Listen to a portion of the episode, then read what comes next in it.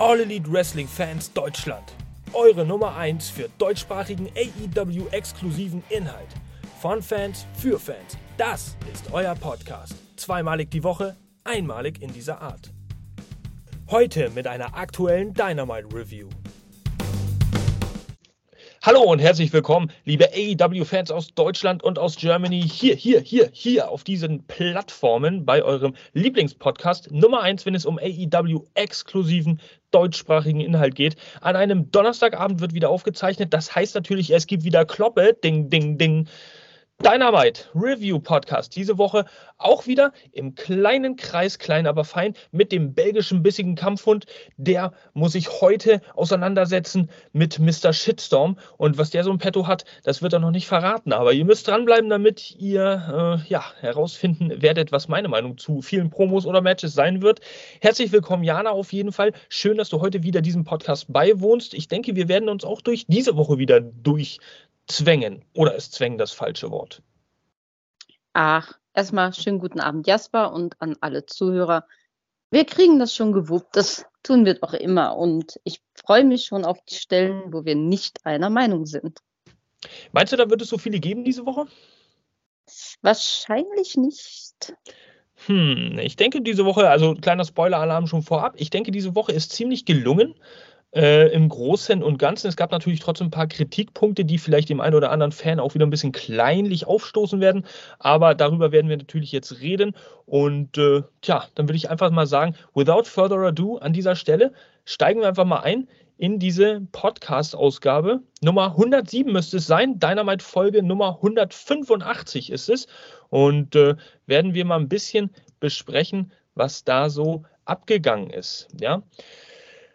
Zuallererst bekommt ihr natürlich wieder unseren Feed hier. Wir befinden uns heute in Pittsburgh, Pennsylvania. So, und äh, hier seht ihr auch das Venue Peterson Events Center. Direkt, wer kennt es nicht, neben der University of Pittsburgh und den UPMC Presbyterian, äh, genau wie der Pediatric Dentistry. Ja, ihr könnt es ja selber sehen hier auf dem Bildschirm, wenn ihr bei YouTube zuschaut, aber ähm, ich sag's euch nur, wenn ihr zuhören solltet.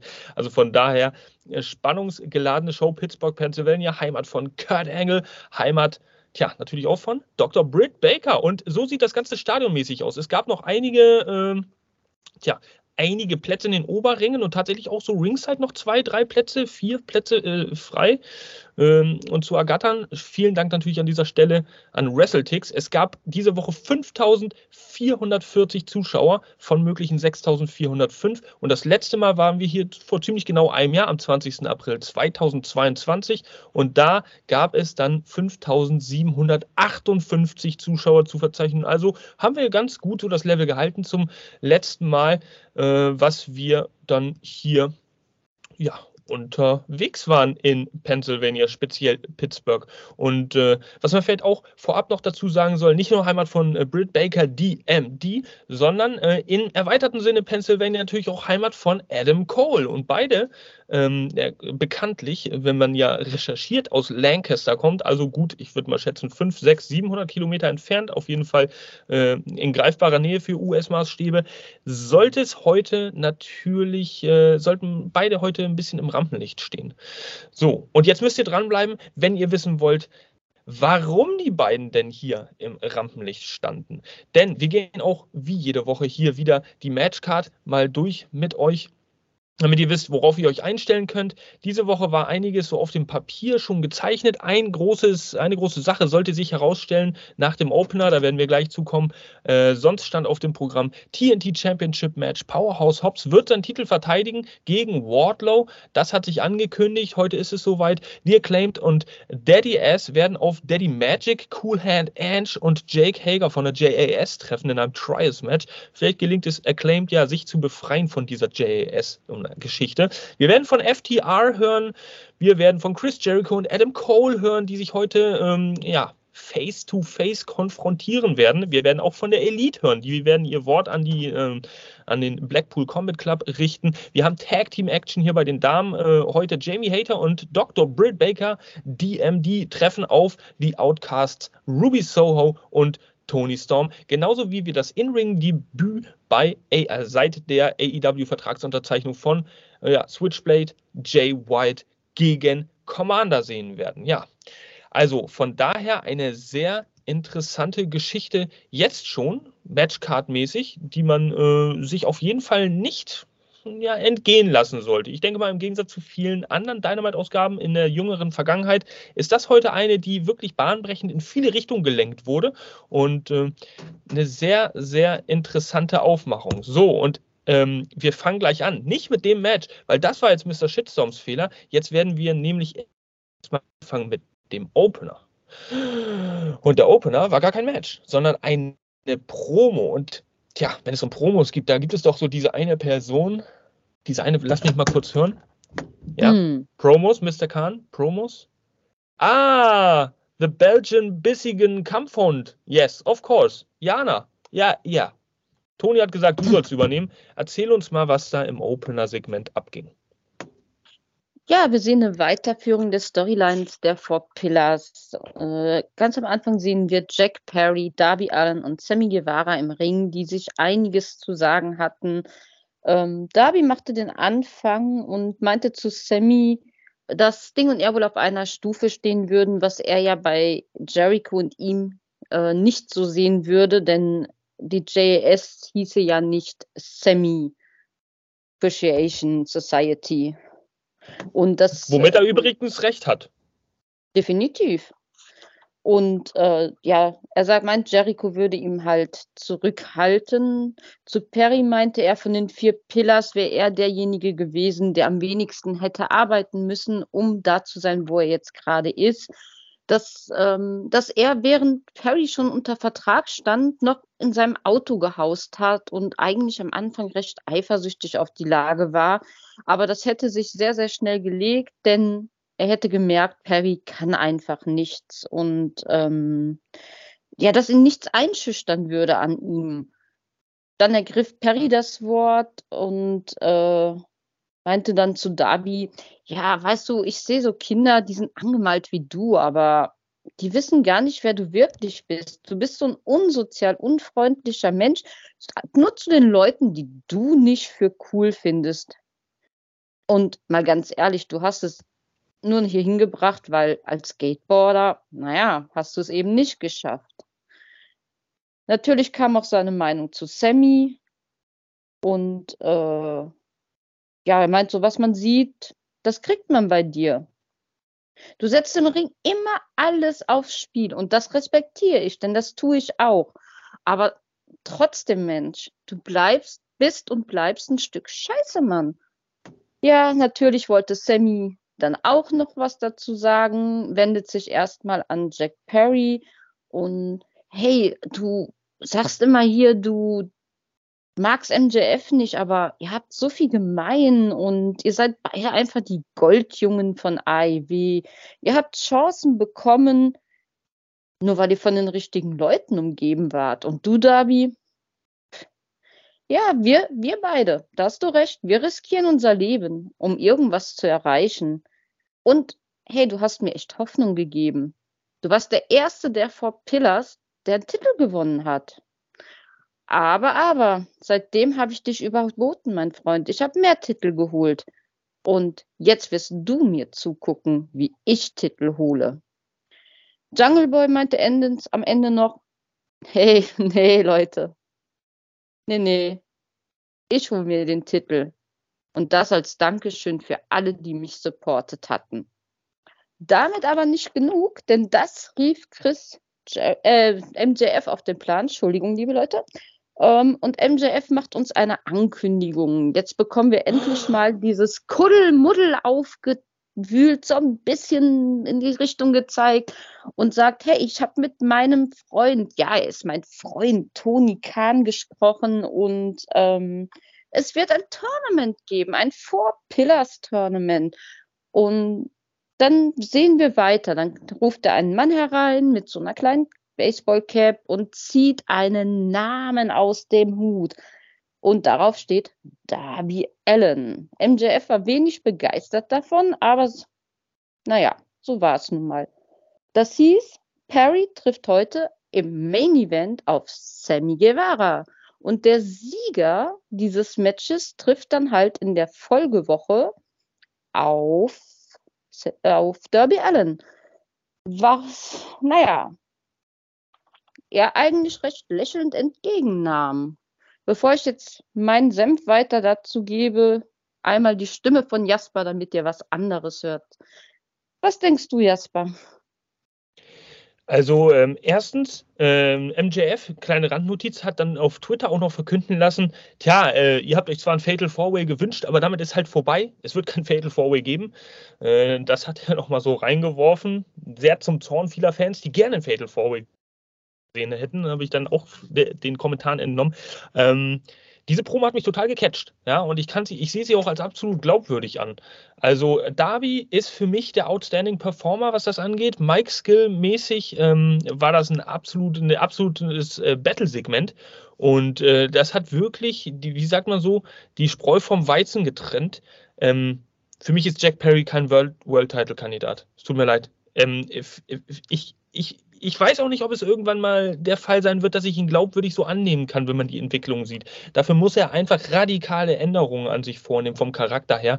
Er kriegt dieses äh, Jungle Boy Gimmick einfach auch nicht los und das macht, das macht ihn sehr unglaubwürdig und sehr kindisch auch noch, sehr jung und unerfahren äh, gibt ihm das wieder an die Öffentlichkeit, in meinen Augen. Sammy Guevara hat sich hier so ein bisschen gewandelt, so ein bisschen besser gemacht. Was ich bei Darby Allen aber absolut sympathisch finde und cool ist, dass wenn er ähm, am Mikrofon redet, dann redet er halt nicht zu den Fans. Er redet halt wirklich zu seinen Kontrahenten. Du siehst ihn nicht in die Kamera gucken, du siehst ihn einfach sein Ding durchziehen und er macht das wirklich gut. Also er hat sich da krass verbessert, beziehungsweise man hat endlich die Chance, ihn jetzt mal live zu erleben so am, am, am, Mikrofon. Und das macht er, macht er wirklich, wirklich authentisch. Sammy Guevara ist halt so der strahlende Sunny Boy, der immer in die Kamera guckt und den Fans eine Geschichte erzählt zu irgendwas.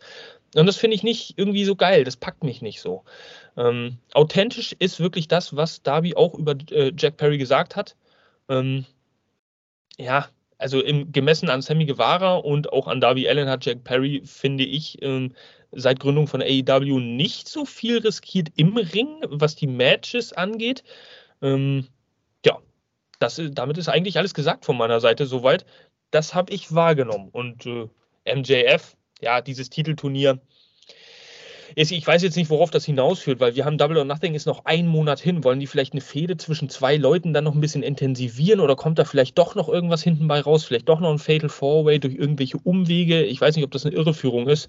Ähm, lassen wir uns mal überraschen. Diese Woche sollte es auf jeden Fall das erste Match geben. Nächste Woche dann der Sieger gegen Darby Allen. Und der wird dann allen Anschein nach auf MJF treffen bei Double or Nothing. Ja, aber hm. so ganz so euphorisch wie du sehe ich die Sache nicht. Also, ja, dann hau mal raus. Ähm, erstmal, ich gebe dir vollkommen recht, was Darby Allen, Allen äh, am Mikro angeht. Das war wirklich mit Abstand der Beste, der da gestanden hat. Und Jack Perry, ich, ich weiß nicht, was das soll. Was will er denn jetzt sein? Jack Perry? Jungle Boy? Jungle Man? Ich, ich weiß es nicht. Und das haben die, die, das haben die sehr gut thematisiert auch in dieser Promo, dieses Jungle Jack, dass sie sich nicht mhm. einig werden, wie sie ihn ansprechen sollen. Ja, absolut. Und nicht nur das, einfach, hast du dir diese Gesichtsmimik vom Jungle Boy, sage ich jetzt mal, angeguckt? Der versucht einen auf böse Mimik zu machen, ja. sieht aber so gleichgültig ja. dabei aus, wie so ein Tropfen Wasser, der auf heißem Stein einfach verpufft. Ganz ehrlich, das äh, weiß nicht. Und ja, es ist schön, dass die Story von den Four Pillars endlich mal weitergeht, aber das ist doch kein Tournament. Das sind zwei aufeinander folgende Matches. Wobei ich wieder dumm finde, dass Perry vorgeworfen wird, er bekommt alles aufs Tablett gelegt. Eigentlich hätte Perry derjenige sein müssen, der dieses zweite Match bekommt, weil jetzt ist ja genau das andere passiert. Darby hat ein Match. Die anderen beiden hätten, haben halt zwei, in dem Sinne hätten zwei gehabt. In, gut, Sammy hat es, ne? Sagen wir nachher. Aber ähm, Warum hat Derby jetzt nur ein Match? Es wäre doch viel, äh, du sagst, das, ja. das, das, das, ist, das hätte eigentlich Perry kriegen sollen, so von der Story her. Ja, klar. Um äh, ihn zu profilieren, um ihn auch ein bisschen da einzubinden, um ihm ein bisschen die Chance zu geben, sich zu beweisen, zu, schnell vielleicht auch over zu kommen, noch overer und auch glaubwürdiger, meine ich. Ja. Ähm, und ähm, ich war immer ein großer Fan von Jack Perry, also auch von, von dem, was dieser, dieser kleine Boy, der sich überall durchgesetzt hat. Aber jetzt mittlerweile, es ist so schwermütig und schwerfällig geworden. Äh, und ich sehe ihn auch einfach nicht als World Champion Material. Nee. So. Ja, das äh, ist eine sehr wirre Geschichte, sehr konfus. Ähm, es wird ja im Main Event auch noch einiges passieren. Vielleicht kann man da dann noch ein bisschen weiter spekulieren über die ganze Geschichte. Ich glaube, für diesen Moment an ist das jetzt erstmal äh, so geschehen, wie es geschehen ist. Wir sind, es geht auf jeden Fall wieder einen Schritt weiter und ähm, es geht voran, sagen wir so. Ja, ob es nun wirklich vorangeht oder ob das vielleicht doch ein Schritt zurück ist, wie gesagt, werden wir nach dem Main Event sicherlich noch mal ein bisschen darüber zu reden haben.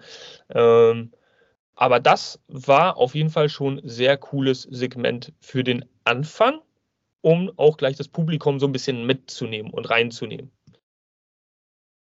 Und dann kam tatsächlich das Match, was ich ähm, vorhin fälschlicherweise schon eingeblendet habe. Das ist nämlich jetzt da.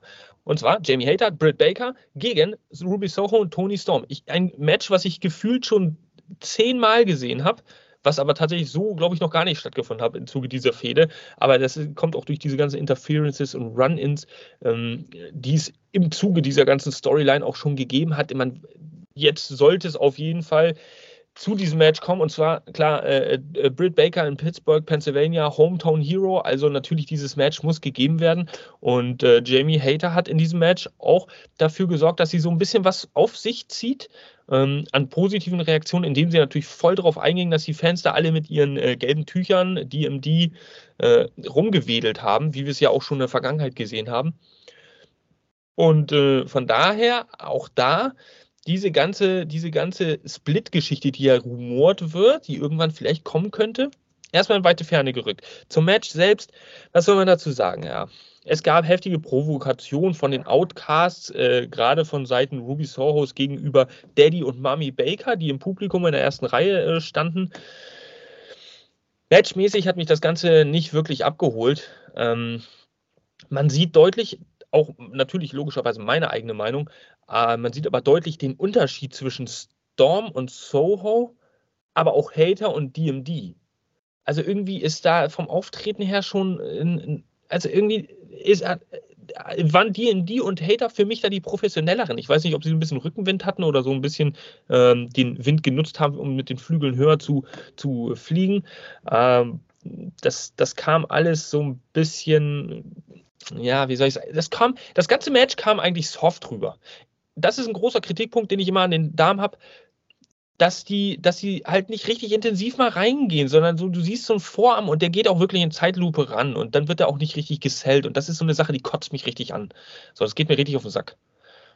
Mehr, mehr will ich zu dem, äh, ja, zu, zu dem Match da auch gar nicht sagen, außer natürlich das Ergebnis und wie es zustande kam.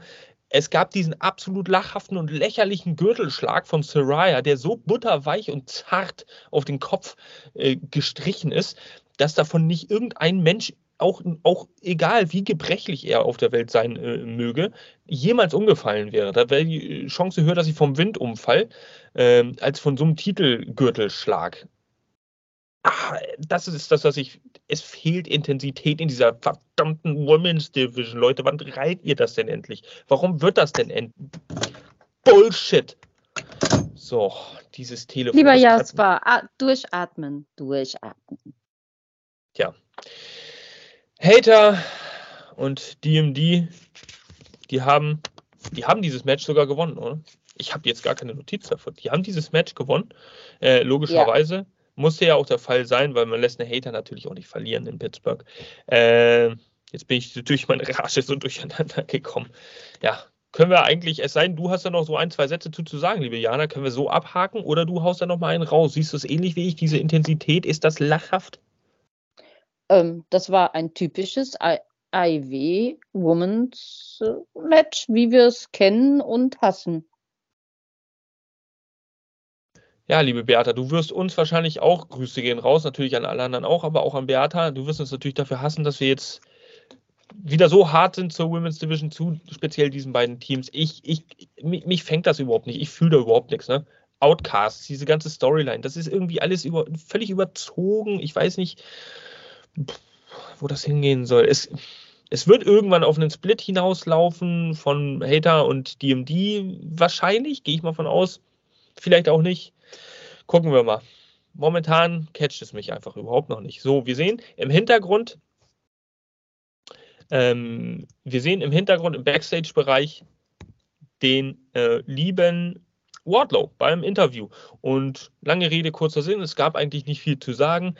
Außer der äh, wichtigen Tatsache, dass um die Odds zu even, wie man ja so schön sagt, even the odds, ähm, also für ausgleichende Gerechtigkeit zu sorgen, wird er bei dem TNT Championship Match auch eine Verstärkung bei seiner Seite haben. Er ist ja früher äh, von einem alten Four Horsemen Mitglied begleitet worden. Tully Blanchard ist hier natürlich gemeint. Und äh, jetzt hat er sich einen anderen Four Horseman geholt, der ihn begleiten wird, um da gegen QTV, sprich QT Marshall am Ring, einfach mal ein bisschen tja, für ausgleichende Gerechtigkeit zu sorgen. Und zwar die Enforcer, Arne Anderson himself. Er ist zurück und äh, gibt ihm noch so ein paar Worte mit auf den Weg. Ähm, tja, der wird also an der Seite stehen, um dann dafür zu sorgen, dass da auch alles gerecht abläuft. Ja. Mal gucken, wie das denn tatsächlich dann gelaufen ist. Äh, weiter geht's. Und jetzt dürft ihr natürlich wieder den Promo-Fuchs lauschen, denn wir haben hier eine Promo von Carry on Wayward Son oder wie auch immer. Ich weiß den Text gar nicht. Äh, ich hab's gemerkt. Ja, äh, ich übe auf jeden Fall. Nächste Woche geht's besser.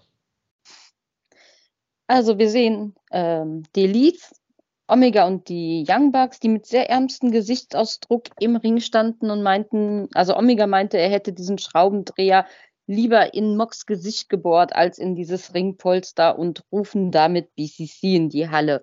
Doch wir sehen Brian Danielson auf der Leinwand, der so ein paar harsche Worte in die Richtung der Elite schickt. Und äh, natürlich war es nur eine große An Ablenkung. Ähm, die drei BCC-Mitglieder schleichen sich hinterrücks in den Ring. Es entsteht ein harter Brawl. Äh, Stühle kommen zum Einsatz. Äh, am Ende dominiert BCC. Brian hört man noch von der Leinwand grölen, was ich mir dachte, ihr seid alles ein Haufen von Amateurs. Äh, dann ganz überraschend erscheint Don Kellis mit einem Stuhl in der Halle, entscheidet sich aber wieder zu gehen, lässt den Stuhl aber auf der Rampe zurück. Äh, dann hat Brian in der Zeit die Halle betreten. Äh, hey Kenny, du hast mehr Potenzial als alle anderen, aber mein Gott, du willst es einfach nicht einsetzen, deswegen musst du weg. Er zückt diesen Schraubendreher, äh, Omega soll jetzt dasselbe Schicksal erleiden, was der Hangman erlitten hat, aber bevor Unheil angerichtet werden kann, kommt Don Kellis zurück, aber nicht alleine. Er hat Konuske Takeshita im, ja, im Rücken und Dankeschön. Und äh, der sieht erstmal etwas verdaddelt aus und merkt dann halt, okay, Don Kellis will, dass ich was tue, also springe ich jetzt mal in den Ring und auch mit seiner Hilfe gelingt es dann, den BCC äh, zu vertreiben. Collins, Collins äh, präsentiert dann auch dann noch am Ende Omega und äh, Konuske zusammen im Ring, der aber auch noch, also Konuske weiterhin richtig aus meiner Sicht verdattelt im Ring steht. Aber wir haben uns ja immer gesagt, es fehlt ein vierter Mann äh, gegen den BCC. Anscheinend haben wir ihn gefunden. Gibt es da eine Vorgeschichte zu? Äh, ist mir jetzt nicht großartig bekannt. Gibt es da vielleicht liegenübergreifend eine Geschichte, dass Don Caddis mit Konuske irgendwie in Japan schon hm. Kontakt hatte, ähm, dass sie mal Best Friends waren oder so? Das jetzt nicht, aber ich meine, dass Konuske und äh, Omega mal irgendwie ein Match zusammen bestritten haben, aber ohne Gewehr finde ich auf jeden Fall wieder zu, zu random äh, zusammengewürfelt, diese ganze Geschichte, so nach dem Motto, oh, wir haben Konisco jetzt unter Vertrag genommen, den müssen wir jetzt irgendwie mal mit einbinden. Äh, hauen wir ihn einfach mal schnell damit rein, da brauchen wir eh einen vierten Mann. Macht für mich überhaupt keinen Sinn. Äh, das müsste der Hangman einfach sein. Ja, absolut. Und da, deswegen mache ich jetzt einen großen Aufruf an unsere wunderschöne Gemeinschaft hier draußen, alle AEW-Fans, die uns gerade zuhören. Wenn ihr wisst, ob Konuske in irgendeinem Verhältnis zu äh, Omega oder den Young Bucks steht oder zu Don Callis, dann erleuchtet uns bitte, schreibt es in die Kommentare, helft uns weiter, denn wir blicken gerade nicht durch. That's what friends are for. Und ihr seid alle unsere Freunde, die uns immer mal wieder auf die äh, Sprünge helfen mit äh, eurem Sachverstand, eurem genialen Professionalismus, äh, den wir leider nicht immer an den Tag legen können, was zum Beispiel so eine Backside-Backstory äh, angeht. Aber äh, dafür seid ihr ja auch da. Also mischt euch ein, schreibt uns, wie eben schon erwähnt von Jana, einfach alles drunter. Generell, was ihr von dem Review haltet, eure Meinung zu den Matches von dieser Woche Dynamite und so weiter. Liken, subscriben, teilen, weitererzählen. Bliblablub, ihr kennt es an dieser Stelle. Und ja, äh, ich weiß, also ich habe mir irgendwie ein bisschen mehr erhofft. Irgendwie war das, äh, irgendwie war es ziemlich flach. Das war äh, sowas wie ein Lückenfüller, einfach nur so, so, so, so ein Halter, um das mal wieder eine Woche weiterzustrecken, so, oder? Äh, ja, und entschuldige, wie schlecht stand denn bitte die Elite da? Sie schaffen es nicht, den Combat Club irgendwie in die Schranken zu weisen, weil jetzt was? Eine Person mehr da war und dann kommt Konuske und räumt das Ding auf? Ja, das ist halt auch, das ist halt auch nochmal eine Geschichte. Da habe ich noch nicht mal drüber nachgedacht, aber da hast du halt auch wieder einen Nagel auf den Kopf getroffen. Ja, sehr. Also ich hätte mir mehr erhofft von dieser Promo. Sie war jetzt nicht schlecht, es ist okay, man konnte sich die angucken, aber ich war, ich war megamäßig drauf gebuzzert, weil die Elite nach letzter Woche endlich wieder die Rückkehr doch schon ein bisschen am Momentum gegaint hat. Das wurde jetzt moment, innerhalb dieser Promo wieder total genommen, dadurch, dass sie zugrunde gerichtet wurden vom BCC und äh, auch durch diesen einfachen Schuljungen-Trick hier äh, mit Danielson auf der Leinwand und von hinten kommen sie angerannt. Ich meine, das kann man auch im Jahre 2023 vielleicht mal ein bisschen Storyline-mäßig ein bisschen besser ver verpacken. Just my two cents. Ähm, gucken, wie weit die ins Gewicht fällt. Und auch wenn ich jetzt wieder jeden Hate auf mich ziehe, ich, ist dir aufgefallen, dass Brian nicht einen Schlag abbekommen hat und auch keinen gesetzt hat? Ja, das haben die absichtlich gemacht. Die haben nämlich Ehrfurcht vor deiner Meinung hier im Podcast und haben gedacht, wenn er jetzt den Schlag auch noch abkriegt und den möglicherweise auch noch schlecht zählt, dann gibt es hier wieder, hagelt hier wieder, äh, uff, wie kann man den denn so sellen? du weißt, was ja, ich meine. Ja, aber ich habe ja auch gesagt, wenn er was gut gemacht hat. Also so, so schlimm bin ich ja nur auch nicht. Ist zwar selten, aber dann sage ich es wenigstens. Ja, ja. Muss ja. man dir lassen, ja, ist, ist schon richtig, äh, aber trotzdem die Ehrfurcht überwiegt da, glaube ich, einfach. Gut, gut, gut. Wir machen jetzt weiter, Tatjana. Bevor du dich, bevor du dich da womöglich noch hineinsteigerst durch irgendeinen dummen Zufall oder verhaspelst und dann doch noch gegen Daniel Bryan, äh, Brian Danielson hm. was sagst. Entschuldigung. Oh, oh, oh. oh. Stand über mein Haupt. Nee, komm, komm, geh, geh mal zu den Powerhouses, komm. Na, ist Lom. schöner. Äh, los, los, los. Lom, Lom. Wer sagt denn Lom? Los. Lom, Lom, Lom. Lom, Lom, Lom geht's weiter. Komm, Leute. Lom. Äh, es geht jetzt Lom mit den Powerhouses ähm, ja, Favorite Division of Tatjana hier in unserem Podcast. Die beiden Fleischklopse, wie ich sie hier bezeichnet habe. Oh, Aufschrei. Treffen jetzt. Böse aufeinander. Ich sollte es ja lassen. Ich, stattdessen habe ich es lieber nochmal getan. Äh, aber ich lerne halt auch nicht dazu. Powerhouse Hobbs verteidigt sein TNT Championship, den er vor einigen Wochen äh, gegen Wardlow erringen konnte. Mithilfe dieses Mannes hier auf der linken Seite, Cutie Marshall. Den verteidigt er jetzt abermals wieder gegen Wardlow. Und zwar bei dieser Live from Coast to Coast Ausgabe. Ähm, von AEW Dynamite. So, und was gibt es dazu? Es gibt ein ganz kleines Video, wo auch nochmal ein Ausschnitt gezeigt wird vom 31.03.2021. Ich habe es mir extra noch äh, fett markiert, ähm, wie Cutie Marshall damals noch. Ähm, also äh, da, äh, damals Arn Anderson einmal attackiert hat mit so einem Vorarm, um ihn aus dem Weg zu räumen. Damals noch äh, Arn Anderson, der Manager von Cody Rhodes in der Nightmare Family. Diese ganze Geschichte war da noch so. Und ähm, tja, das war also diese Long-Term Storytelling-Geschichte, die jetzt nach zwei Jahren ihren Höhepunkt findet. Gut, vergebt mir das. Grüße an Beata. Ja, ähm, was soll ich dazu sagen? Dieses Match, ja, das äh, ging eigentlich schon gut los. Es wurde sich ordentlich ein bisschen auf die Glocke gehauen und es gab einen Brawl outside the ring, äh, um, um den Ring herum. Soweit ich das hier noch richtig rekapituliere, äh, na, recht am Anfang des Matches gibt es dann auch als in den Ring zurückkehrenden Frog Splash vom Powerhouse Hobbs vom, vom Top Rope, genauso wie es kurz danach im Gegenkonter wenn man so möchte, äh, auf einen Schlagabtausch eine Sanden Bomb von Wardlow gibt. Ähm, also da auch gleich High-Flying-Action ein bisschen drin, um, um zu zeigen, hey, kommen ja auch noch andere Dinge drauf.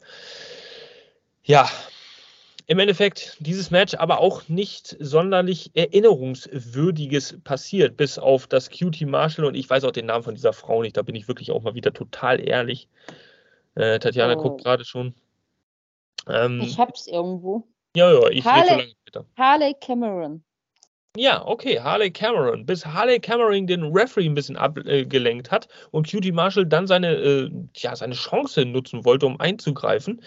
Ähm, und da ein bisschen für Unruhe zu sorgen. Dann kam natürlich die Versicherungspolice von Wardlow mit ins Spiel. Arne Anderson kam und hat ihn mit der virtuellen Glock, die er aus seiner Jacke äh, äh, rausnahm, aus dem Ring gejagt. Das hätte ich mal sehen sollen. So schnell habe ich Cutie Marshall noch nie aus dem Ring gestürmt sehen. Äh, es, es, war einfach ein Wahnsinn. Schaut es euch gerne mal im Replay an in den Highlights. Ja, es gab einen Cutter von, äh, ja, von Cutie Marshall. Aber im Gegenzug ähm, Cutter von Cutie Marshall, genau. Und es gab dann einen Spinebuster von Powerhouse Hobbs im Zuge dieser ganzen Ablenkung. Ähm, denn das, ich bin jetzt schon ein bisschen fast forward, wenn ihr merkt, das ergibt gerade keinen Sinn. Aber Cutie Marshall ist später halt noch dazu gekommen. So, dann gab es den Cutter, dann gab es einen Spinebuster von Powerhouse Hobbs. Übrigens auch pure Ironie, dass gerade Powerhouse Hobbs hier einen Spinebuster benutzt, wenn Arn Anderson mit am Ring steht. Aber das nur nebenbei. Ähm, diese Arn versus QT-Geschichte ging dann noch ein bisschen weiter fort. Es gab ja auch noch einen äh, DDT, das Parade, Trademark, Moveset von Arne Anderson, da hat er mal wieder richtig schon was rausgeholt. Und das Momentum hat sich geschiftet. Als Arne dann nämlich äh, später QT dann noch erledigte, war dann irgendwie äh, ja, alles aus dem Ring geräumt und Wardlow konnte sich Powerhouse letztendlich schnappen zur Powerbomb, ähm, eine Symphonie spielen und 1, 2, 3, neuer Champion. So, jetzt ist Wardlow wieder TNT-Champion. Okay, liebe Leute, danke. Wardlow hat den Titel also jetzt wieder zurückgewonnen und Powerhouse Hobbs ist demnach nicht mehr Champion. Mhm. Gut, ich lasse diese Stelle jetzt gerade mal kurz mal frei für zwei, drei Sekunden, damit jeder das mal kurz erstmal verdauen kann. Mhm. schon Also es ist der 16. Titelwechsel hier, äh, Angaben ohne Gewähr, 16. Titelwechsel in drei Wochen, äh, was TNT Championship angeht. Hm, auch das wieder mit einer leicht sarkastischen Hintergrundstimme hier von Mr. Shitstorm. Christian Cage erschien allerdings auch noch. So. Christian Cage erschien dann noch auf der Rampe und holte den Luchasaurus raus. Haben wir in den letzten Wochen gesehen. Der Luchasaurus kam zurück und äh, es gab mehr oder weniger ein Stare-Down über die Distanz. Luchasaurus war dieses Big Red Monster, ja, und Wardlow machte klar, ich bin jetzt der Champion, hielt den Titel hoch und damit war dann auch diese ganze Geschichte jetzt vorbei. Tja, Jana. Powerhouse, mhm. dein, dein Paradebeispiel, hau mal raus. Ja, das war so das Powerhouse-Match des Lebens, das ich nie sehen wollte. Äh, viel zu viel Kuddelmuddel. Es ging eigentlich gar nicht um Hobbs und Wardlow, sondern um QT Marshall und Ann Anderson. Äh, eingreifen von außen, dann auch noch, äh, warum auch immer die Lucha Brothers da aufgetaucht sind, ich weiß es nicht. Ähm, ja, also das, das war nicht das, was ich sehen wollte. Es war ein Match mit ein paar schönen Manövern. Äh, ja, Wardlow ist wieder Titelträger, juhu. Finde ich persönlich äh, interessanter als Hobbs, weil ich mit Hobbs nichts anfangen kann. Aber es ging um einen Titel. Warum muss man da jetzt noch andere Geschichten mit rein strukturieren? Und äh, ich hoffe wieder, Grüße an Beata, dass da eine Long-Time-Storyline hintersteckt und da ein bisschen mehr äh, als dieses Eingreifen an Anderson, Cutie Marshall passiert. Äh, ganz erfrischend dann am Ende des Auftritt des Luchasaurus und ich glaube tatsächlich, die Maske ist düsterer geworden. Wir haben sie ja jetzt in einem besseren Licht sehen können. Ich finde schon, dass sie dunkler geworden ist. Aber ich glaube vom Typ her nicht anders. Also ich glaube, das ist die gleiche Maske, nur mal eine andere Farbe.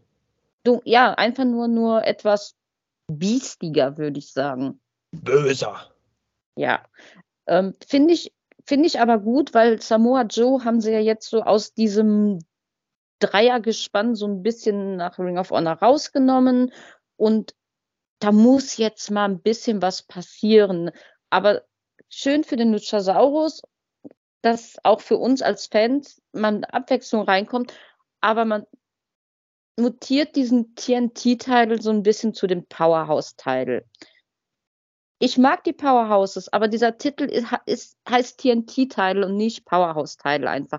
Warum kann da nicht mal ein bisschen frischer Wind rein? Es gibt bestimmt auch gute athletische und trotzdem kräftige Wrestler, die mal um diesen Titel antreten könnten. Natürlich braucht Luchasaurus jetzt eine neue Story und so, alles klar, aber in welcher Verbindung zu Wardlow? Finde ich, find ich persönlich gar nicht äh, so schlecht. Also diesen TNT-Title Change finde ich jetzt kacke, finde ich nervig. Es macht wahrscheinlich mehr Sinn, dass Wardlow als etablierter Champion, den er jetzt auch schon zwei, dreimal, 500 Mal hatte, da auch irgendwie weiß ich zu präsentieren, den Titel vielleicht auch zu präsentieren und da vielleicht eine, eine schöne Story zu starten. Aber jetzt stellt sich mir die Frage, war das jetzt das letzte Mal, dass wir QTV gesehen haben als Gru Gruppierung? Was mhm. in meinen Augen absolut, in meinen Augen wird das absolut der Fall gewesen sein. Ich glaube nicht, dass QTV noch irgendeine große Rolle spielen wird, weil Powerhouse Hobbs ist jetzt erstmal, ja, ich glaube, der ist, wird jetzt erstmal raus sein. Aus, aus ja, aber warum holt man, warum holt man dann an Anderson an die Seite von Wardlow, um die Geschichte gegen Cutie weiterzuerzählen? Ich bin mir sicher, die treffen nochmal aufeinander. Das, das wird es ja nicht gewesen nicht. sein. Nee, das glaube ich nicht. Ich glaube, Arn Anderson einfach, um ihn vielleicht ein bisschen zu stützen, ihn zurückzuholen, abzulenken wegen dieses tragischen Vorfalls in der Familie. Sein Sohn ist ja gestorben vor einigen Wochen. Ähm, ja, und äh, um ihn da ein bisschen zurückzuholen, da eine Verbindung zu schaffen. Wardlow braucht vielleicht auch noch so einen kleinen Mentor an der Seite, das wäre ganz cool, äh, gerade mit Arne Anderson ich glaube nicht, dass die Geschichte irgendeine Bewandtnis hat, die uns jetzt weiter weiterführen wird. Das ist einfach nur vielleicht, um jetzt noch einen Bezug zu zeigen, der dieses Match heute Abend äh, ein bisschen intensiviert hat. Ich glaube. Ich hoffe, du hast recht, weil ich brauche es ehrlich gesagt nicht nochmal.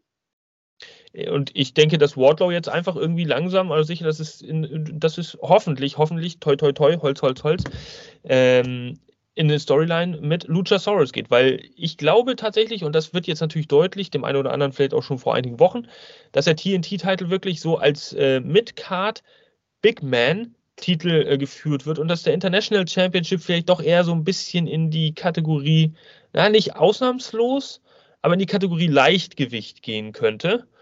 Ähm, das ja. wäre auf jeden Fall vielleicht ein sinnvoller, logischer Split. Könnte sein, werden wir uns überraschen lassen müssen. Äh, und Luchasaurus ist natürlich auch ein Big Man, absolutes Muskelpaket, aber auch einige äh, schöne akrobatische Leistungen, die er da zeigen kann. Gegen Wardlow wird sicherlich auch interessant. Jetzt bin ich nur auf die Story gespannt, die, ja, um die sich darum, die, die darum gestrickt wird. Das meine ich. Ich habe nur so ein bisschen das Gefühl, man versucht uns bei AEW in vielen Punkten auf einen Split vorzubereiten. Und das ist ja schon dieses Diskussion, die wir hatten zu Dynamite und diesem Collision. Ich habe vielleicht sehe ich es jetzt nur, weil wir drüber gesprochen haben, weil ich habe das Gefühl, in vielen Punkten, das kommt auch gleich nochmal bei mir, ähm, bereitet man uns irgendwie schon auf diese Kadertrennung vor.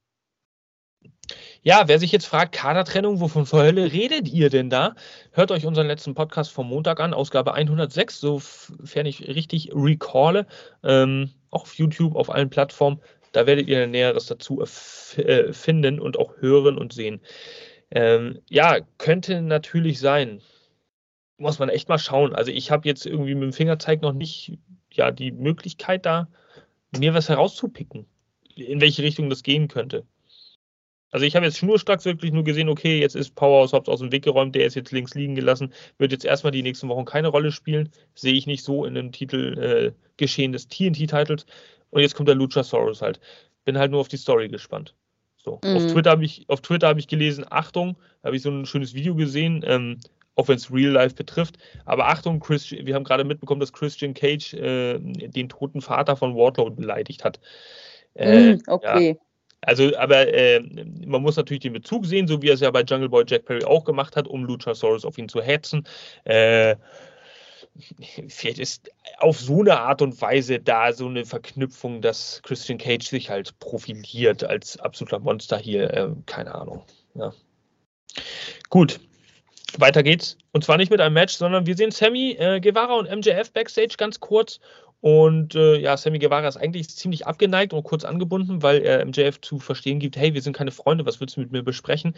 Und ähm, ja, MJF, um es kurz zu machen, der ähm, hat ihm so ein bisschen Honig um den Bart geschmiert oder um, um, um Mund geschmiert. Ähm, ja, und ihn neugierig gemacht. So, MJF ist ja immer hinterlistig und auf Versuche nach Freunden, gerade wenn äh, es eine Multiman-Collision gibt.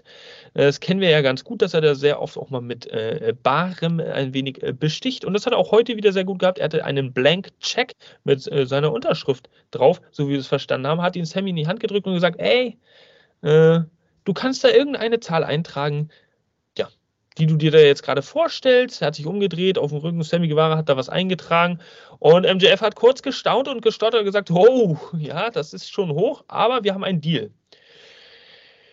Dementsprechend haben wir jetzt zwei Verbündete in dieser ganzen Four Pillars Geschichte. Wie auch immer sich das gestalten wird, MJF wird sich Sammy Guevara erstmal pseudomäßig auf seine Seite ziehen wollen. Mal gucken, was dieses Spielchen noch bereithält. Und ähm, es hat sich tatsächlich auch sehr schnell gewendet, dieses ganze Blatt. Sammy Guevara und MJF sind jetzt allerbeste Freunde. MJF wollte ihm die Hand reichen und dann hat Sammy gesagt, ey, beste Freunde geben sich nicht die Hand, die umarmen sich, sondern haben die beide gestrahlt und sich umarmt und so. Das war, ah, par Ja, aber wer die, hallo, wer die Chance von MJF auf ein Pay-Per-View-Main-Event-Match bekommt, ja, auch wenn er dann verlieren soll. Aber hey, er kriegt ein Main Event Match. Ja, das ist äh, natürlich. Und äh, äh natürlich nochmal ein bisschen Kohle. Mhm. Eben. Also geil, geil, geil. Aber ich finde es richtig cool, in welche Richtung das da gehen sollte ähm, und wie die das dann auch verkauft haben. Weil Sammy und MJF sind halt auch so richtige beide Drecksäcke, die das so unheimlich gut heelmäßig rüberbringen können. Dieses, ah, wir sind die besten Freunde auf der ganzen Welt, so für Geld. Mhm. Und für ja. Opportunity. Aber entweder spielt Sammy jetzt so einen auf, ach komm, ich spiele das Spiel mit, damit ich schon mal im Main Event stehe, Ding. Oder es passiert wirklich und auf diesem Scheck stand eine dicke, fette Null. Ja, aber dann hätte MJF doch schon irgendwas gesagt. Oder? Nein, ich glaube, nein, nein, nein, ich glaube, dass die Null einfach, vielleicht wisst, ist da noch eine Story hinter, die wir gar nicht kennen. Und die zwei haben sich schon längst verbündet. Und wir sollen alle nur glauben dass MJF ihn auf die Seite zieht. Und am Ende passiert bei Double or Nothing was total. Äh, Okay, ja, so habe ich das noch nicht betrachtet. Das finde ich eigentlich auch cool. Dieses Szenario wird auf jeden Fall sehr offen jetzt. Ja. Und das ist äh, eine sehr schöne Sache, die auch nur ein MJF wieder so rüberbringen kann, weil man natürlich seine Machenschaften kennt, aber man weiß trotzdem einfach nicht, was der Devil himself irgendwie im Schilde führt. Und oh, ultra interessant. Ultra, ultra, ultra interessant. Genau wie nächstes Match. Denn es sollte jetzt weitergehen hier auf der Card, heute Abend bei Dynamite. Ähm, ja, Jay White trifft auf Commander. Und ähm, Jay White sollte jetzt sein AEW In-Ring-Debüt feiern. Ja, wir wissen es ja, wurde ja, ist ja die heiße Neuverpflichtung hier ähm, bei AEW. Und äh, vorab vielleicht Commander übrigens auch ja, nach diesem Match wurde nämlich auch bekannt gegeben, damit wir das nicht vergessen, dass Commander jetzt All Elite ist. Er hat den Vertrag unterschrieben und äh, Tony Khan hat es stolz verkündet. Tja, und warum ist es so gekommen? Weil dieses Match hm, von Seiten Commanders, ich habe ja vorab schon gesagt, ich will dies und das und jenes nicht tausendmal sehen, aber doch wieder auch innovativ war. Er hat sich da in gewisser Hinsicht auch mal wieder neu erfunden bei zwei, drei Manövern und es sollte äh, interessant werden. Also gehen wir mal ein bisschen rein in das Match. So ein paar Notizen habe ich mir da doch auch aufgeschrieben, die man äh, gerne mal referieren kann und auch diskutieren kann. Also erstmal muss man natürlich sagen, ja, Commander, ich habe schon leicht angekündigt in die Richtung unglaubliche ähm, ja, wie habe ich es geschrieben, Seilspringtechnik. Also es ist einfach unfassbar, was für eine Balance hat. Man denkt einfach, da sind zwei Wände hinter und vor ihm und er kann eigentlich machen, was er will, aber es ist ja nicht so. Er schwebt ja in der Luft und springt und hat, es ist, weiß ich nicht. Er muss den, er muss den doppelten oder dreifachen Gleichgewichtssinn haben. Anders kann ich es mir nicht erklären, dass das alles immer so glatt geht. Und auch, ähm, es gab eine Situation, schaut euch die lieber an, liebe, äh, schaut euch die gerne an, liebe Fans, äh, wenn ihr die Chance habt da springt er von, der, von einem seitlichen Seil, macht er in der Luft einen Salto, um sich abzufedern auf dem gegenüberliegenden Seil. Das ist zwar so ein bisschen schief gegangen, musste Jay White nachhelfen, aber es war eine schöne Aktion, schönes Manöver, um dann wieder zurückzugehen und ich kann es gar nicht beschreiben. Man kann das mit Worten nicht beschreiben. Schaut euch die Highlights an, schaut euch dieses Match auf jeden Fall an, so wie es ausgestrahlt wird. Das ist es absolut äh, wert. Wen sehen wir im Springboard Phoenix Splash, ne? Springboard Phoenix Splash, ja, aber ähm, ist halt, ist das tatsächlich ein Move, den er schon öfter ausgeführt hat, so mit diesem, wie er sich hat abfedern lassen? Bei AIW nicht, in anderen Ligen ja. Okay, siehst du, wieder was dazugelernt. Also anscheinend gehört das zusammen Repertoire. Ich habe so eine Aktion auch noch nie gesehen. Das äh, ist einfach Wahnsinn. Schaut es euch auf jeden Fall an. Wen erblicken wir im Publikum? Sean Spears, der sein Perfect Ten äh, Gimmick wieder aufleben lässt. Der hat nämlich äh, ausgedruckte, laminierte Zahlen mit äh, in Form von Schildern, in denen er dann so verschiedene Moves während des Matches bewertet, hauptsächlich fokussiert so auf Jay White, um ihn vielleicht auch ein bisschen zu provozieren. Ähm, der wird auf jeden Fall hier und da mal eingeblendet. Äh, sehr amüsant. Ähm, ja, es war eine sehr dominante Anfangsphase von Commander, was ich persönlich so ein bisschen merkwürdig fand, weil es eigentlich sollte so ein Kaliber wie Jay White als hotter Free Agent da doch schon auch gut dargestellt werden. Und ich finde, wenn man so eine Anfangssequenz irgendwie kein Land sieht, ja, dann ist das schon mal ein bisschen blöd, obwohl man Commander natürlich auch gut dastehen lassen will. Es ist, ich bin da so ein bisschen zwiegespalten. Dieses Match an und für sich war auf jeden Fall kurzweilig und das, was du gesagt hast, liebe Jana, das ist auch eingetreten. Man hat gesehen, ähm, Commander hat nach und nach Kontrolle verloren, als Jay White in der Lage war, sein technisches Wrestling so ein bisschen einzuläuten oder einzubringen in, in, in das Match. Und da hat Commander dann durch so eine High-Flying-Aktion nicht mehr so viel ja, Kontrolle haben können im Match. Und Jay White ging dann langsam über. Ähm, es gab auch hier wieder diese äh, Akrobatik von Commander, ging rüber über die Seile, hat wieder den, äh, den äh, famous Move nach draußen gebracht. Es gab dafür auch die 10 von Sean Spears. Im Endeffekt gab es dann aber einen Blade Runner, nützte alles gar nichts, äh, von Switchblade Jay White. Und White hat dann also sein Debütmatch bei AEW hier gewonnen gegen den Commander. Ähm, was passierte danach? Juice Robinson, der Jay White begleitet hat zum Ring, wir erinnern uns, Bullet Club Black and Gold. Äh, ja, der hat dann äh, Spears angegriffen im Publikum, Sean Spears. Und Ricky Starks kommt dann auch noch raus später als ja, White und äh, Juice Robinson äh, Spears im Ring so ein bisschen weiter attackieren und ihn auseinandernehmen wollen, macht Starks dann den Save. Oh Mann, ey, es, es, bereitet einen so Kopfschmerzen darüber, allein nur zu reden. Was, da wird einfach wieder alles zusammengeworfen. Ich weiß gar nicht mehr, worum es eigentlich noch irgendwo in irgendeinem Match gehen soll, weil, oder in einer Storyline, weil jeder Mensch greift irgendwann irgendwie zugunsten eines anderen ein und lass doch Starks da raus. Lass doch einfach den Bullet Club Sean Spears da richtig niedermetzeln und dann kommt Sean Spears zurück. So, baut die doch geradlinig auf, verdammt, das ist doch kein Hexenwerk. Kann doch wohl nicht sein. So. Starks und Spears wahrscheinlich dann. Ja, wollte ich gerade sagen, die werden die wahrscheinlich irgendwo zusammenstecken gegen, äh, ja, gegen White und Robinson. Ja. Ja. Wow. Cool. Ja. ja, Ricky Starks, den muss man halt auch irgendwie noch wieder ein bisschen mit einbinden. Äh, ich weiß nicht, wie das. Also es macht natürlich schon Sinn, dass, Bier, äh, dass, dass äh, Starks da rauskommt. Die Vorgeschichte mit Juice Robinson, äh, Jay White kam ja auch dann raus ergibt schon alles Sinn, ist logisch, aber ja, jetzt, jetzt wird er mit Sean Spears zusammengepackt. Ich weiß nicht, warum er aus heiterem Himmel da ein Problem mit Sean Spears hat und es kam zu dieser Attacke. Das, ja, das ist alles so abrupt immer aufgebaut, sodass da kein, kein, kein nachvollziehbarer Grund irgendwie als Fan entsteht. Also, das kriegen wir in zwei Monaten erzählt. Und dann sagt die Beata dir wieder, du musst Geduld haben. Ja, natürlich. Sie hat ja auch recht. Also bei vielen Sachen muss man wirklich Geduld haben bei AW und dann wird man auch die Früchte ernten. Aber es ist nicht immer so einfach. Muss man, ja, ich muss mir auch selber an die Nase fassen. Man, es ist nicht immer einfach, aber es ist auch manchmal nicht nachzuvollziehen. Also Du kannst eine Story nicht rückwärts immer aufbauen. Du, du musst ja auch mal, du musst ja auch einfach mal linear eine Story aufbauen. Zumindest 80 Prozent des Storylines musst du so aufbauen oder 90 sogar. Und dann für 10 Prozent, ein, zwei Storylines kannst du Long-Term Storytelling machen, wo von hinten sich alles aufrollt, wie so ein guter Film. Wo du am Ende völlig weißt, ach ja, ist ja logisch. Ja, ist okay, aber überfordern sollte man den Intellekt der Fans vielleicht da auch nicht. Hm. Ja. Hm, hm, hm, hm, hm. Gut, Commander auf jeden Fall ähm, Elite. Jay White sowieso Elite, das wissen wir ja. Und äh, ja, wir sehen als nächstes das noch kurz ab. Bitte. Ich hatte noch zwei kleine Einwürfe fürs Hau Match, raus. wenn ich da.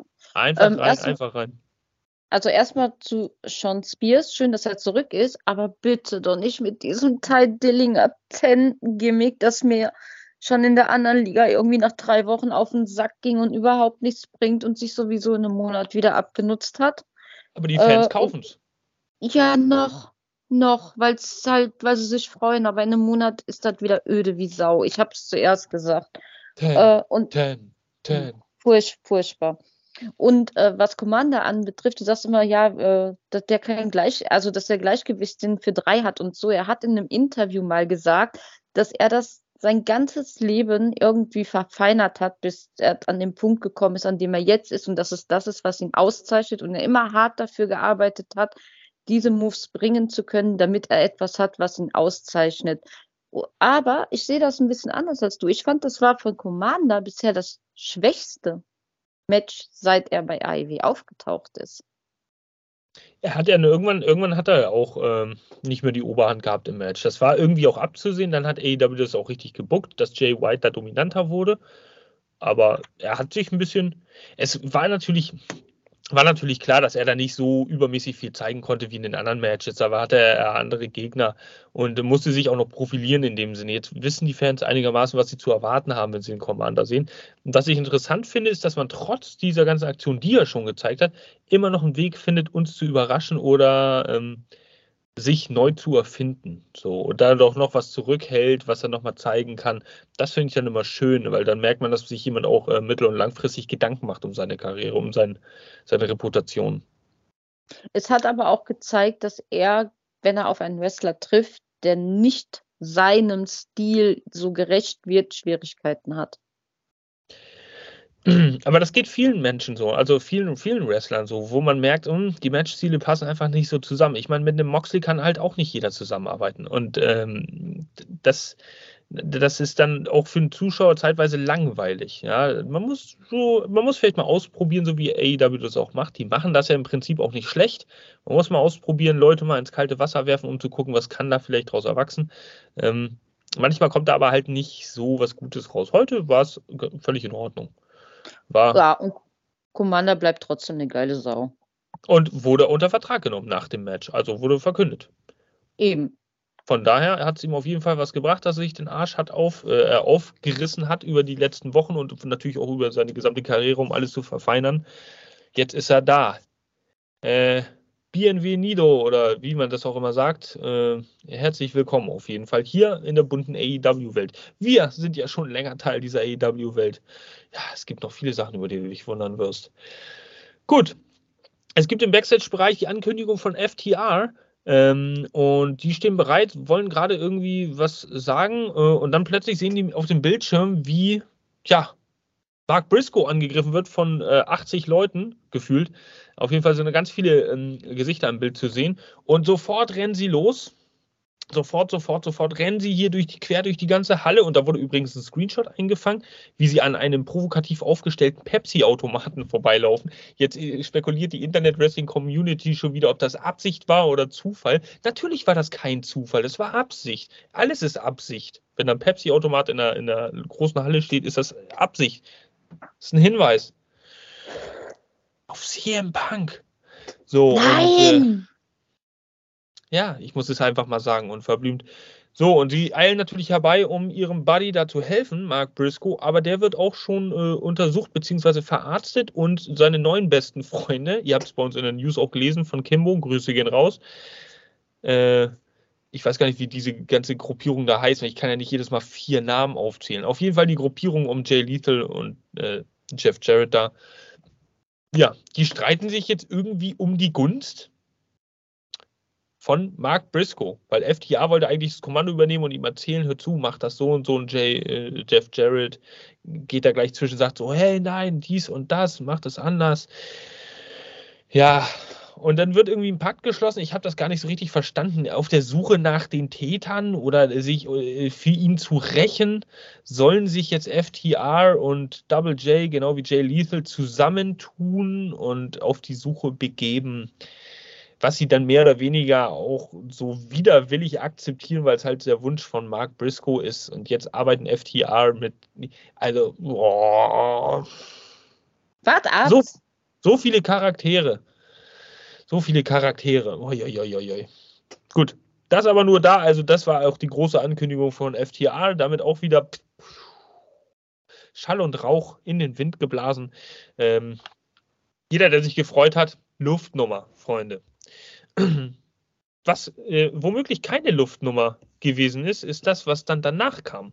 Und zwar genau dieses. Und ich bin mir sicher, da wird der Promo-Fuchs, äh, ja, Jana, uns ein bisschen was zu erzählen. Ja, es kommt endlich dazu, das Gipfeltreffen zwischen Chris Jericho und Adam Cole, Baby. Ähm, Cole nimmt uns wieder mal mit auf eine kleine Reise und erzählt uns, dass er mit Jericho als Vorbild aufgewachsen ist und dass er einen riesen Respekt für ihn hat. Äh, daraufhin geben die beiden Männer sich sogar die Hand. Jericho erwidert, dass, äh, ja, dass er so gar keinen Respekt für Adam Cole hat. Überraschung, Überraschung. Sein wahres Gesicht kommt zum Vorschein.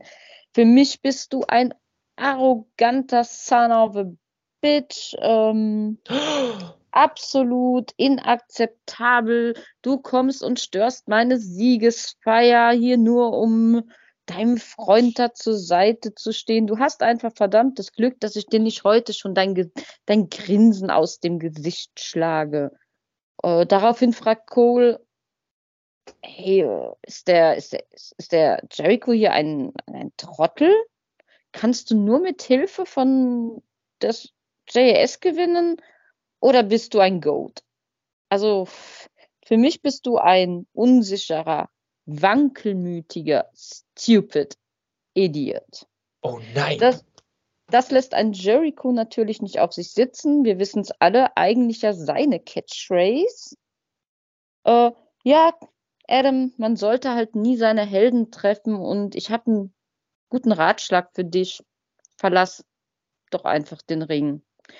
Daraufhin geraten die beiden aneinander. Cole reißt Jericho zu Boden. Garcia kommt zur Hilfe geeilt, äh, versucht da irgendwie Jericho zu beschützen. Das DMD auf den Plan ruft. Sie rennt in, in den Ring, schlägt Jericho ins Gesicht, äh, wird aber selbst dann von den Outcast aufgehalten. Cole wird mit Handschellen ans untere Seil gefesselt. Garcia reicht Jericho ein Kendo-Stick. Er macht Andeutungen, ihn einsetzen zu wollen, überlegt es sich aber anders. Äh, überreicht ihn dann Saraya, die nutzt, um auf DMD wieder und wieder und wieder einzuschlagen. Oh. Oh. Man sieht einen flehenden ähm, Adam Cole, der sagt jetzt, lasst sie gehen, bitte, bitte lasst sie gehen, lasst von ihr ab. Äh, richtig äh, richtig böse und äh, ja, er, er, entschuldigt sich auch mehrfach bei, bei seiner Frau und sagt, es tut mir leid. Äh, ja, aber es gab kein Entrinnen für die gute DMD. Ähm, ja, am Ende verlassen halt alle den Ring und ähm, unter Rufen der Fans Piece of Shit gibt es sogar noch eine Umarmung zwischen Saraya und Jericho. Und ähm, da muss ich wieder darauf zurückkommen, lieber Jasper, was ich eben gesagt habe. Für mich ist das wieder so eine kleine Vorbereitung auf diesen Kadersplit zwischen Dynamite und Collision. Ja, und inwiefern? Die, ähm, dass man so wirklich so ein bisschen teilt, weil Jericho gehört zwar zu den Leuten, die AIW mit aufgebaut haben, aber er kommt halt auch nicht aus diesem Eigengewächs von AIW, sondern von, von einer anderen Promotion. Genau wie die Outcasts. Und wer weiß, ob man sich da nicht vielleicht noch ein Bündnis holt, um jemanden ins Boot zu holen, wenn diese Fehde Jericho Cole Fahrt aufnimmt um dann jemanden zu haben, der nicht AEW-Gewächs ist, um DMD in Schach zu halten. Was ja dann wieder die Story verbinden würde von den Outcasts gegen Hater und DMD, wo du, ne, das. Also, ich habe kein Wort verstanden sich, von dem, was du gesagt hast. Aber ich, ich finde, da, ganz kurz, ich finde, da könnte sich so ein Kreis schließen, dass Jericho sich mit Leuten zusammensetzt, die eben aus einer anderen Promotion zur AIW gestoßen sind, um Leute aufzuhalten, die AIW Eigengewächse sind. Einziges Manko, Adam Cole kommt ja auch von der anderen Liga. Aber also es war auch nicht despektierlich gemeint, dass ich das nicht verstanden habe. Ich bin mir sicher, du hast recht, weil äh, du, du, hast bei solchen Spekulationen die eigentlich immer ein feines Händchen und machst den guten Kopf drum. Von daher äh, denke ich auch, dass du da ganz gut ins Schwarze treffen kannst. Aber es ist, es ist, es ist mega konfus. Also ich ja. will hoffen, dass diese, dass diese Roster-Trennung tatsächlich stattfindet und dass es äh, auch wirklich schnell vonstatten geht irgendwie, damit man sich solche, so den Kopf so dermaßen nicht mehr zerbrechen braucht in Zukunft, wie es jetzt momentan der Fall ist. Und nicht zu vergessen, ich vergebe auch diese Woche meine Gear of the Week und zwar an Chris Jericho, den Ocho, weil dieses Dress war ja wohl mal richtig stachelig. Das, also, ja, das war aber auch, also es war, hat mich auch zeitweise irritiert. Ich konnte mich auf die Promo nicht richtig konzentrieren, ähm, weil ich die ganze Zeit nur geguckt habe, sind die Stacheln da eigentlich richtig fest so? Sind die richtig steif oder ist es nur Luft? Und, also, ja, gut. Ähm, es war, es war für mich zeitweise, ihr habt es vielleicht auch gesehen, wenn ihr auf mich geachtet habt, ein bisschen während der Promo-Erzählung, es war für mich zeitweise auch sehr rührselig, es war für mich wirklich rührend. Ähm, es fehlte eigentlich zwischen Adam Cole und äh, DMD da nur noch so ein bisschen die eingespielte Slow-Mo-Kamera und die eingespielte äh, Titanic-Musik. Ähm, damit man diesen Moment da auch richtig genießen kann, also dramatisch genießen kann. Äh, das hätte ich mir gewünscht. Toni Kahn, vielleicht kannst du das das nächste Mal noch ein bisschen mal einbauen. So, aber Spaß jetzt mal beiseite. Wir sind ja ein ernster Podcast hier. Ähm, hm. Ja, finde ich gut. Fand ich richtig gut, fand ich richtig konsequent und gut, dass äh, Britt Baker und Adam Cole da in Pennsylvania in der Heimatstadt, im Heimatstaat auch äh, niedergelassen wurden. Es kam keiner zum Safe. Es, äh, es wurde einfach so geskriptet. Sie haben zwar ihr Match gewonnen, Adam Cole stand auch nicht schlecht da, aber im Endeffekt wurden sie liegen gelassen und waren auf der Verliererseite.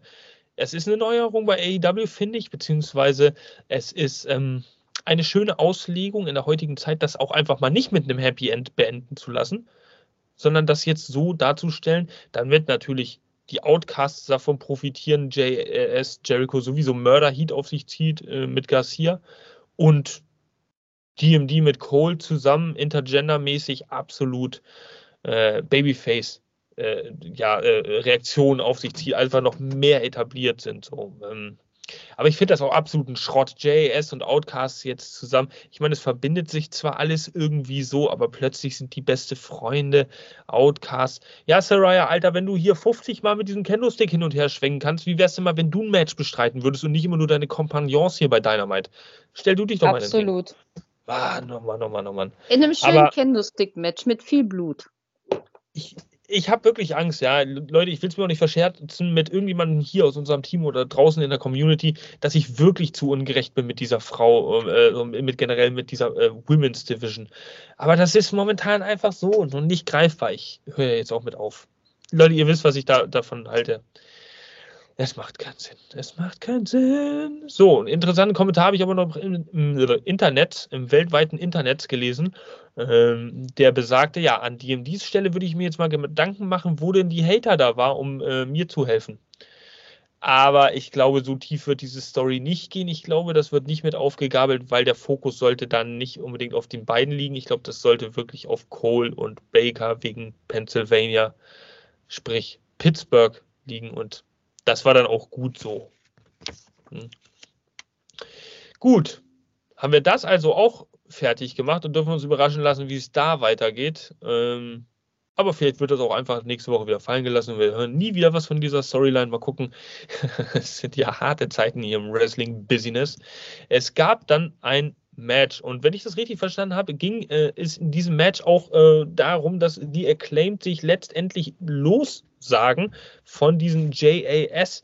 Avancen, die ihnen da von Daddy Magic und Cool Hand Ange gemacht werden. Ähm, ja, was soll ich euch sagen? Dieses Match, also da gibt es gar nicht viel drüber zu reden. Das können wir eigentlich in einer Minute hier abfrühstücken. Nicht mal eine Minute. Ähm, typisches Trials-Match. Was habe ich hier?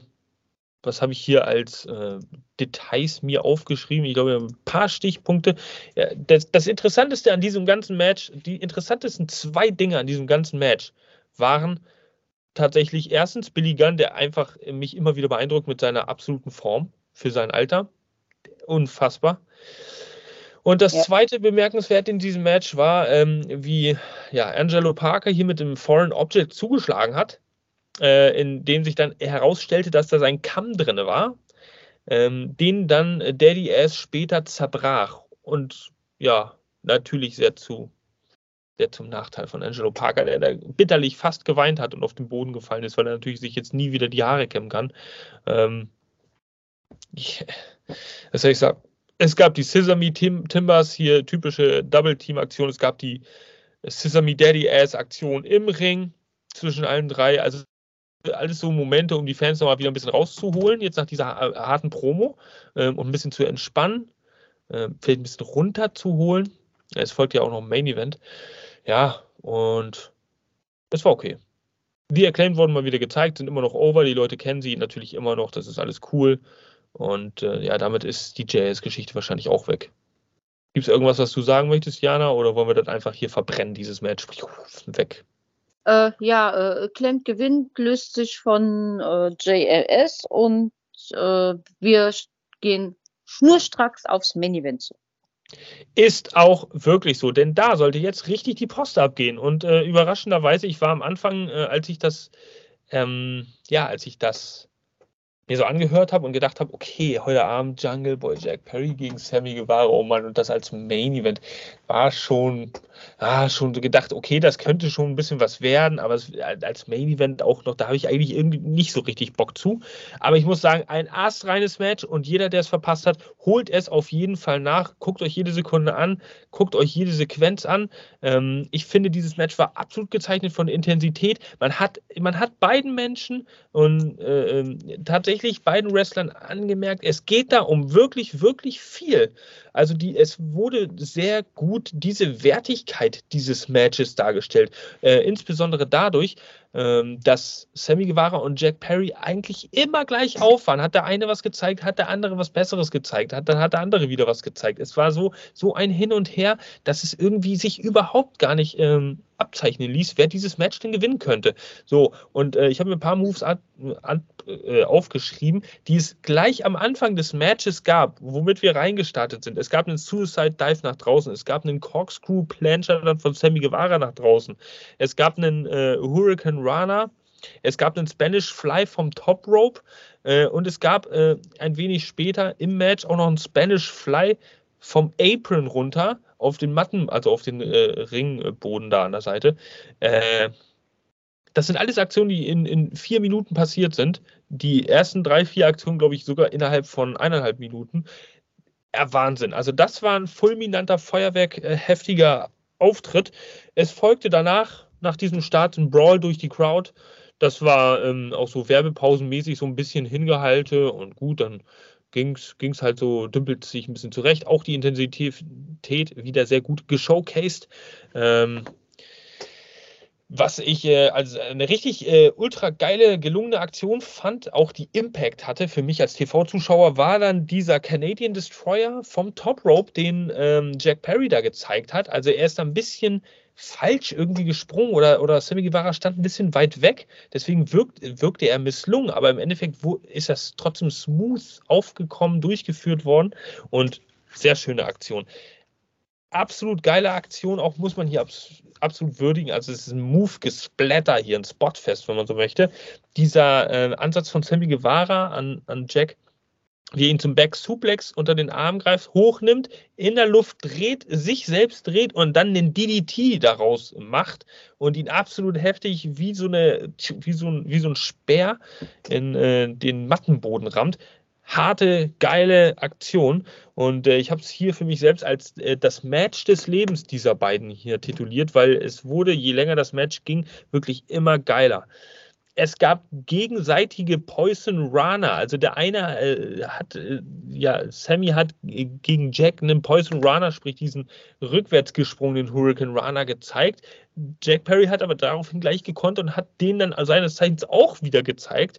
Ähm, und es gab dann eine Situation, in der äh, Sammy Guevara Jack Perry aus dem Ring befördern konnte. Äh, und genau, ja, genau. Ähm, Jack Perry wollte aufs Top Rope steigen.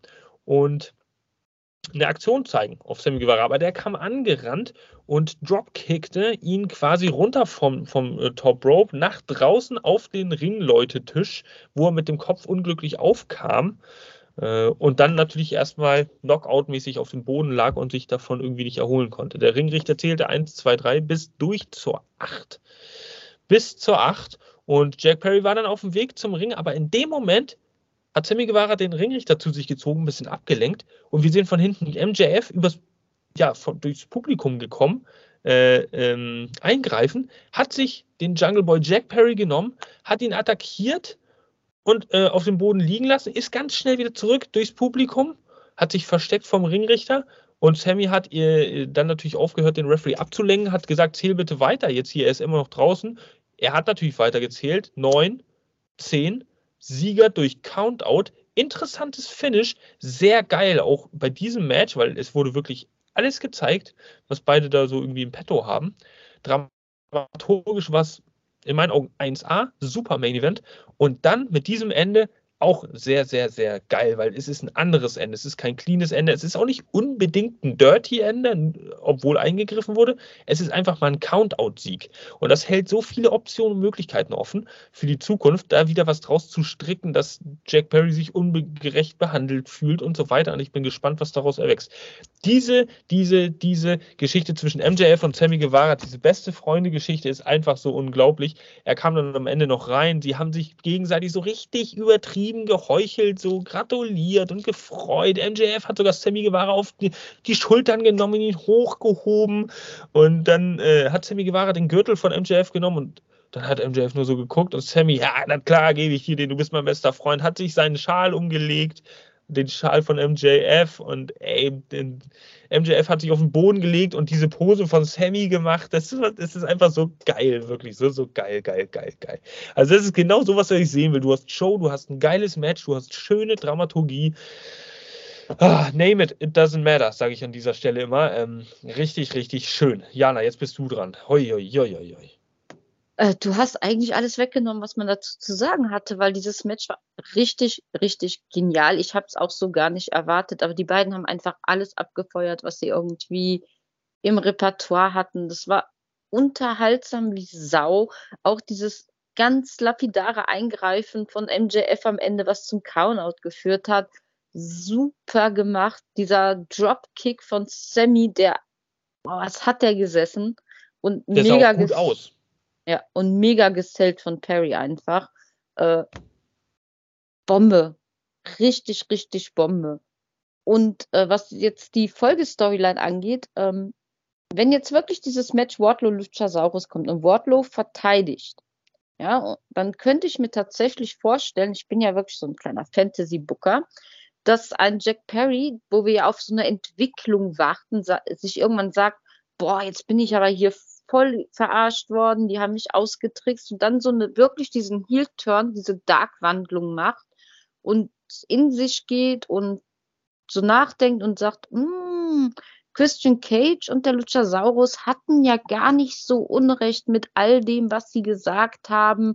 Und vielleicht sieht man dann eine Wiedervereinigung des Jungle Express, aber eben nicht als Face, sondern als Heel-Gruppierung ähm, weil allen Momentum, den man Perry mittlerweile gegeben hat, der ist ja komplett verflogen. Also, ne, es, es, er kann sich nicht entwickeln. Er hat jetzt das Match natürlich unfair in dem Sinne nicht gewonnen.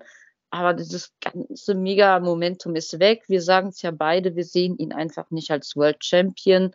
Äh, vielleicht ist er in der Tag Team Division auch im Moment einfach noch besser aufgehoben. Wäre so ein Wunschgedanke von mir, dann kriegt er auch mal eine neue Ausrichtung. Wird den Fans wahrscheinlich nicht so gefallen, weil man Jungle Boy nicht als Heel sehen möchte wahrscheinlich, aber es wird ihm vielleicht richtig gut tun. Es muss passieren. Es muss irgendwas passieren bei ihm und äh, ja, die, der Facezug ist abgefahren. Ja, aber der Facezug ist auch irgendwie abgefahren, weil es wird so eine Art schwacher John Cena-Effekt eintreten, dass man ihn unbedingt so als Babyface immer halten will, halten will, halten will, weil er halt so ein unscheinbares Aussehen auch hat. Und genau dann muss man die Chance, finde ich, mal nutzen und ihn umstrukturieren zum Heel. Man muss diesen Trigger, diesen ominösen Trigger einfach pullen und das jetzt machen. Warum nicht? Cool. Aber die Haare, die Haare bleiben trotzdem dran. Äh, Aber man kann die mit den Haaren auch nicht ernst nehmen als Bösewicht. Das tut mir leid, Man geht kann nicht. sie aber, man kann sie aber glätten und dann zu einem richtig straffen Pferdeschwanz machen. Und das sieht, das sieht dann wieder biestiger aus. Man muss sie nicht schneiden, aber glätten. Aha. Mhm. Ich, nehm, ich bin eine Frau, nehm's einfach so hin. Also, liebe Leute, ihr habt gehört, man kann diese Haare auch einfach, man kann diese Haare auch einfach glätten und dann kann man sie zu einem Pferdeschwanz ganz straff zusammenziehen, damit es biestiger aussieht. Zitat Ende. Ähm, ach, Man kann ja auch die Haare, man kann die Haare ja auch noch schwarz färben. Ja, manchmal bist du so, manchmal bist du so süß, liebe Jana. Du, manchmal hast du so tolle Einfälle. Ähm, ich würde das gerne einfach, lustig. ich würde das gerne mal sehen, äh, um zu sehen, ob der dadurch tatsächlich healiger wirkt. Ähm, wenn das der Fall ist, nehme ich alles zurück und werde nicht mehr sagen, dass, äh, ja, dass Äh. du Mrs. Ringrost bist. Bitte, bitte, das ist ja wohl die Beleidigung des Jahrhunderts hier, ja? So, also, ja, das war also diese Woche auch mal wieder eine Ri- Ri- Ri- Review, eine Dynamite Review geschafft hier, äh, liebe Jana. Vor allem du, am Ende haben wir uns doch noch ein bisschen behagt. Äh, diese Glättungsgeschichte, davon werde ich bestimmt heute Nacht träumen. Du bist, du bist nur neidisch, du hast nicht so lange Haare. Ich bin so froh, glaubst mir, ich bin so froh, dass ich, dass, dass ich, dass ich keine langen Haare habe. Dass ich mir die immer schön auf einen Millimeter runter rasiere, dann alle vier Wochen, dann gehe ich wieder zum Friseur, wieder auf einen Millimeter. Außer die Geheimratsecken, liebe Leute, könnt ihr die sehen? Machen wir so ein bisschen zu denken. Also in fünf Jahren kann ich bestimmt mal irgendwo hinfliegen und mir die ja, transplantieren lassen, die Haare. Aber äh, schauen wir mal. Gut, Reden wir nicht über meine Haare, reden wir lieber über uns. Wir sind nämlich ganz, ganz froh, dass ihr zugehört habt und zugeschaut habt und äh, hoffen, dass euch unsere Dynamite Review Ausgabe für diese Woche auch wieder gefallen hat. Äh, lasst es uns natürlich wissen durch Kommentare, durch Likes, durch Teilungen, durch Weitererzählungen und äh, ja, was bleibt denn weiter zu sagen? Es bleibt eigentlich nicht weiter. Also, Fazit dieser Dynamite-Woche auf jeden Fall: der Kampf von Angelo Parker, Cool Hand Ange ist kaputt. Es gab einen Mördsmäßig geilen Main Event mit einer absoluten schönen Dramaturgie. Jericho, Adam Cole, wer weiß, wie es da weitergeht. Es gibt einen neuen TNT-Champion. Wow, wer hätte das gedacht? Es ist wieder Wardlow. Ähm, puh, der Luchasaurus ist zurück. Es sind so viele Sachen, die irgendwie passiert sind. Äh, man kann sie gar nicht so schnell aufzählen. Schaut euch die Folge auf jeden Fall an, so wie sie verfügbar ist. Ihr werdet äh, natürlich diese zwei Stunden nicht vergeudet haben am Ende. Gut, und in diesem Sinne würde ich einfach mal sagen, ja, vielen Dank, dass ihr zugehört habt. Und wir hören uns dann Anfang nächster Woche wieder, wenn es wieder heißt, Überraschung. Was für ein Podcast steht da vor der Tür? Vielleicht News, vielleicht Community Podcast. Wir gucken mal, was ihr so denkt. Schauen wir mal, was da noch so alles passiert. Vielleicht kommt ja noch was zum Pepsi-Automaten bei Dynamite. Man weiß es nicht. In diesem Sinne, AEW-Fans, wir danken euch fürs Zuhören und für eure Kommentare und Beiträge.